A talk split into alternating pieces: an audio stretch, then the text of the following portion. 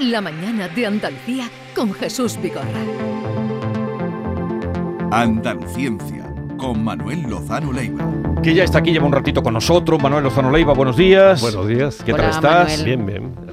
Oye, hoy vamos a hablar eh, de eh, la ayuda a la ciencia, de grandes empresas. eh, vamos a poner el ejemplo de Amancio Ortega, pero sabemos todos, y tú mejor que nosotros, que por ejemplo en Estados Unidos, cuántos proyectos científicos se mantienen y se ponen en marcha porque es dinero privado que llega de, de las empresas eh, conscientes en devolver a la sociedad parte de lo que ganan, ¿no? Sí. Además que este no es un fenómeno nuevo ni muchísimo menos. ¿eh?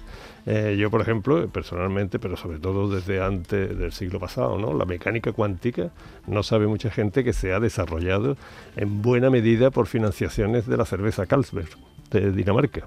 Incluso el, el símbolo de Niels Bohr, el padre de toda la mecánica cuántica, que le hicieron un instituto financiado por la cerveza Carlsberg, eh, tenía como símbolo heráldico, porque lo hicieron noble, mm, los elefantes de la portada de la fábrica de la cerveza Carlsberg, que eran un símbolo de estabilidad, de potencia, de y bueno, eh, eh, curiosamente también en el lomo, en los faldones de esos elefantes está la esvástica.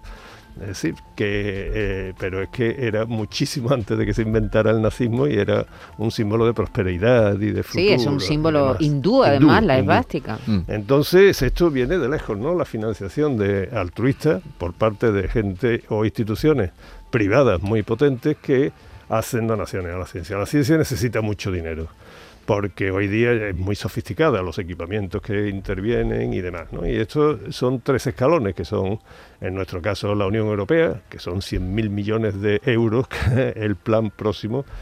Eh, después están los planes nacionales, en nuestro caso ya es una ciencia un poco más orientada a las necesidades de cada país. Después está incluso el Plan Andaluz de Investigación de todas las regiones, eh, o perdón, comunidades autónomas. Y incluso las propias instituciones, las universidades también tienen su pequeño. Todo esto está escalonado y todo esto sigue unos procedimientos extraordinariamente rigurosos. ¿eh? O sea, para que te den un proyecto de esto eh, entonces eh, es muy difícil, ¿no? Tú tienes que demostrar un montón de cosas, tienen que pasar unos filtros fantásticos y, es como debe de ser. Pero esto se ha incorporado último, desde hace mucho tiempo, como he dicho con la cerveza Calve, se incorporó porque sí, las grandes fortunas, tanto empresariales como personales, ¿no? Bueno, una Y- de las Bueno. grandes fortunas del mundo, Bill Gates. Bill eh, Gates, por es, ejemplo, Es ¿no? un donante. Sí, pero ahora eh, eh, lo, lo curioso es que eh, hay instituciones como esta que tú estás diciendo, la fundación de Bill, Sí. Gates, Bill y Melinda Gates, que lo que hacen es muy, muy bueno, porque es coger eh, proyectos que están filtrados exactamente con los mismos cánones que se filtran por los mecanismos le- eh, estatales, ¿no? o sea que son muy serios pero además lo enfocan a los proyectos de investigación que no tienen una rentabilidad inmediata y que son acuciantes para el tercer mundo. Es decir, que es doblemente altruista.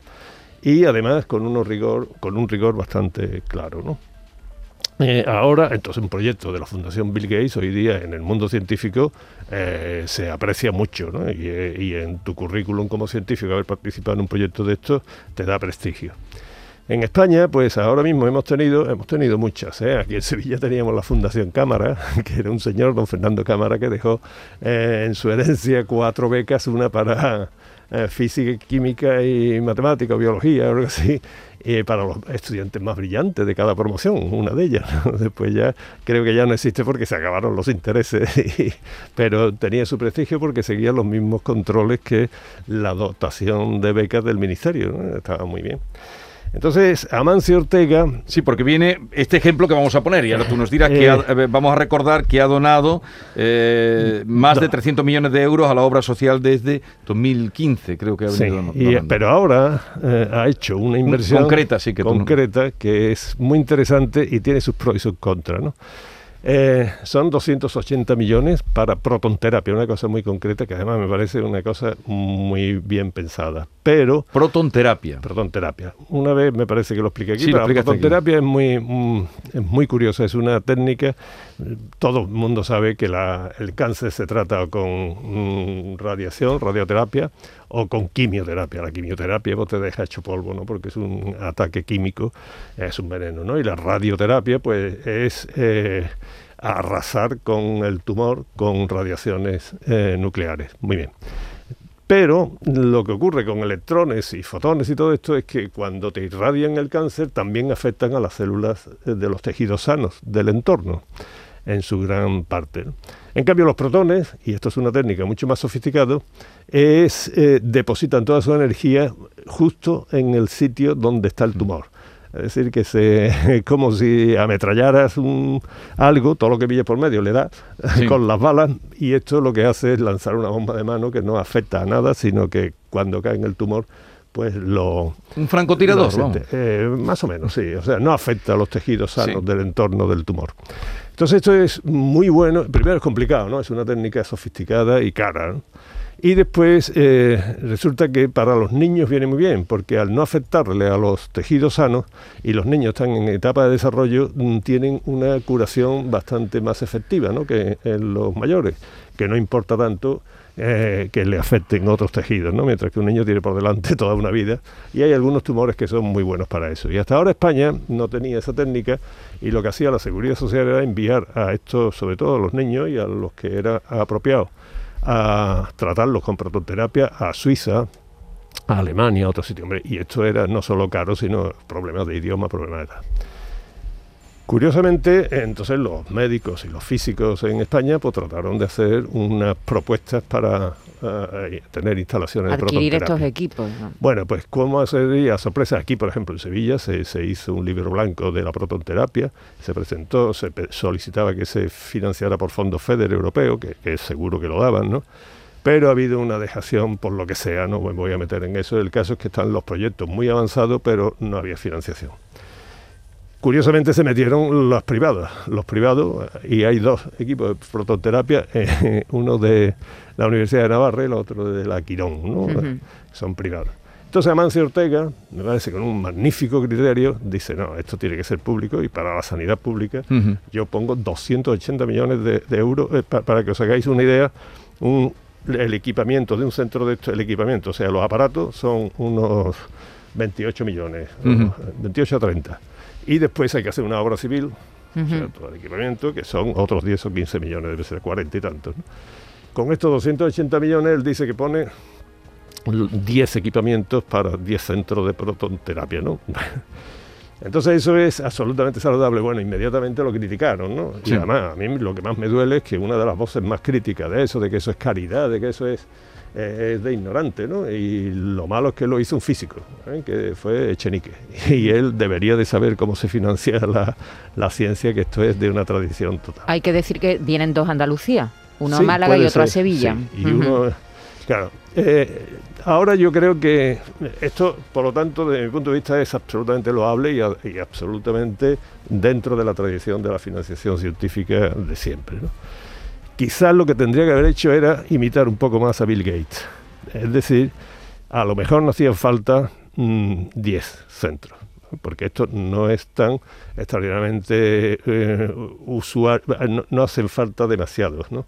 porque no hay tantos pacientes a los que la protonterapia le sea el, el tratamiento Sí. más indicado. Entonces quizás si hubiera estado mejor asesorado, como hacen en otras fundaciones, pues le habrían dicho que quizás era mucho mejor no dejar la obra civil en manos de los hospitales y el y, eh, todo el, el personal y de eso, que, que algunos de estos hospitales, como le llegue, se van a ver agobiados, ¿no?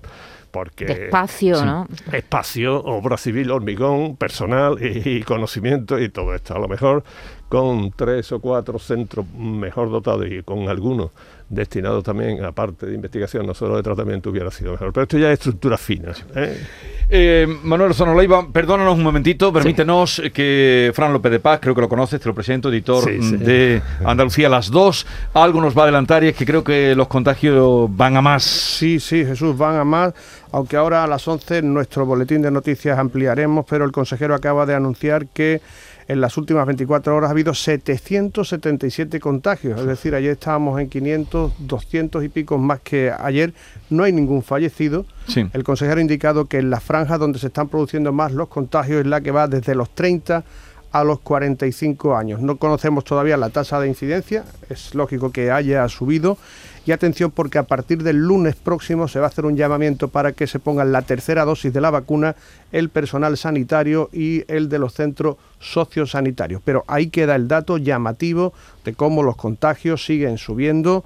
No hay fallecidos, pero hoy estamos en 777. Bueno, más información a las 11 y luego en Andalucía a las 2. La verdad es que puedo hacer un comentario sobre Sí, por eso. supuesto, Eh, eh, Manuel. a, a mí me da, me, me provoca mucha pena de que una de las conquistas que ha tenido la, la ciencia, la organización de la ciencia, más notable posiblemente que el último, eh, eh, en la última, eh, lo que llevamos de siglo sin duda, pero como buena parte de ha sido en 300 días encontrar una vacuna contra un virus nuevo y que además tiene su aspecto diabólico. No es, no es tan sencillo este virus del coronavirus.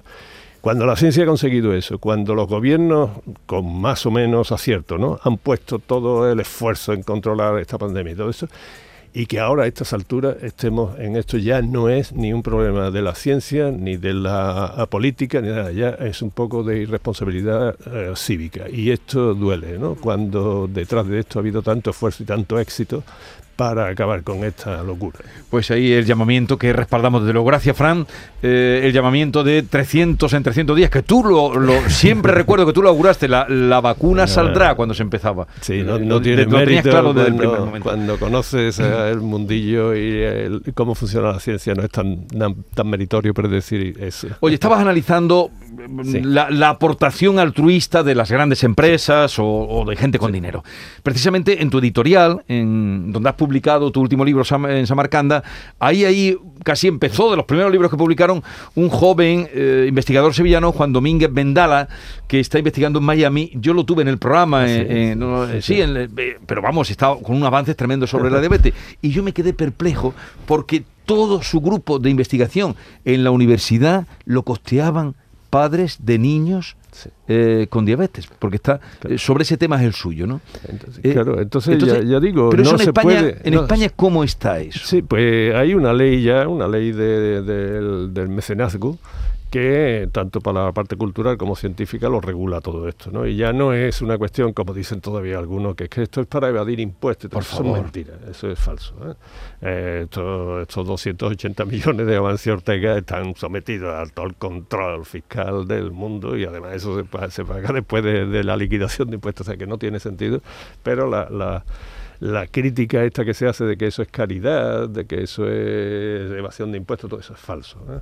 Entonces, eh, hay muchas vías de financiación, ya digo, como la de funda- eh, este señor Cámara, ¿no? que se muere y tiene un patrimonio. Sí, la lo deja- las fundaciones, ¿no? Pues Por ejemplo. cree- ¿no? sí, eh, bueno, es que eso es, eh, creo que la ley de mecenazgo lo exige, que se tiene que hacer una fundación, Fundación. para que, eh, obviamente, Sí, de hecho, la- a- a- Amancio Ortega tiene una Sí, fundación. sí, es una ¿no? Sí. fundación. Eso yo creo que es por ley lo que lo exigen, ¿no? Entonces, eh, criticar esto, eh, yo quisiera decir que hay un club de, multi, de multimillonarios, de multimultimillonarios, ¿no? Sí. De esto que lo que hacen es que tienen una especie de competición entre ellos a ver qué hace el yate más lujoso, el yate más grande y más lujoso y con más... eh, entonces, señores, también pueden estar haciendo viajes, paseitos por el espacio con cohetes de esto. También pueden estar haciendo un montón de cosas que son no solo irrelevantes, sino que, que- además eh, eh, provocan un rechazo. A mí me provoca rechazo ver un yate de 250 metros, que me parece que es el último, que ha costado no sé cuántos miles de millones de euros. ¿eh? 5.000 me parece, o 25.000, una, una barbaridad. ¿no? Entonces, pues des- destinar dinero a eso, a destinarlo como hace la Fundación Bill Gates o en, nuestro caso la, la Amancio Ortega, hombre, eso no se puede criticar. ¿eh? Bueno, y tu llamamiento a la vacunación, la gente que nos pueda estar escuchando, Hombre, por eh, favor, que ha porque la, cosa eh, no, Bueno, no, y a la no pinta bien. Y ¿eh? a, y a la tercera dosis, ¿eh? es decir, que a partir sí. de los 60 ya la tercera dosis, porque es verdad que hay vacunas que están perdiendo efectividad con el tiempo. Eso los Claro. científicos también nos lo están diciendo, ¿no? Desde Hay- el primer momento, porque todas las vacunas claro, funcionan así, te pa- tienes que tienen vacunar un, un periódicamente. periodo de tiempo Pero en el que dejan de ser tan Sí, eficaces. lo que está pasando en Alemania. Que Lo de Alemania es alucinante. Y ¿eh? Alemania fue donde surgió la Pfizer, por ejemplo. O sea, y después de fabricar y distribuir miles de millones, quizás no tan justamente como se debiera, porque en África todavía queda muchísima gente sin vacunar y nosotros ya estamos con la tercera dosis. Es, decir, que estando tan privilegiados como estamos, estamos metiendo una frivolidad extraordinaria, con lo cual se están arruinando todo eso. Hemos llegado a tener 42 casos por 100.000 Sí. habitantes, últimamente pues ya va por... eh, Sí, por pero bueno, y llegamos a tener más bajos de Sí, 40 sí, más, también. más o menos de más Y ahora, 40. hoy, eh, ayer estábamos ya en los 50 y hoy seguro que vamos a subir. Sí. Bueno, seguiremos insistiendo no obstante. Manuel Lozano Leiva, como siempre, muchas gracias por la visita. Y otro día hablaremos de ética también, que también puede hablar. Ética científica, sí, sí, sí. Eh, oye, que tengas un buen día. Hasta Bueno, luego. gracias a Luego. vosotros, ¿eh? Adiós. Esta es La Mañana de Andalucía con Jesús Vigorra. Canal Sur Radio.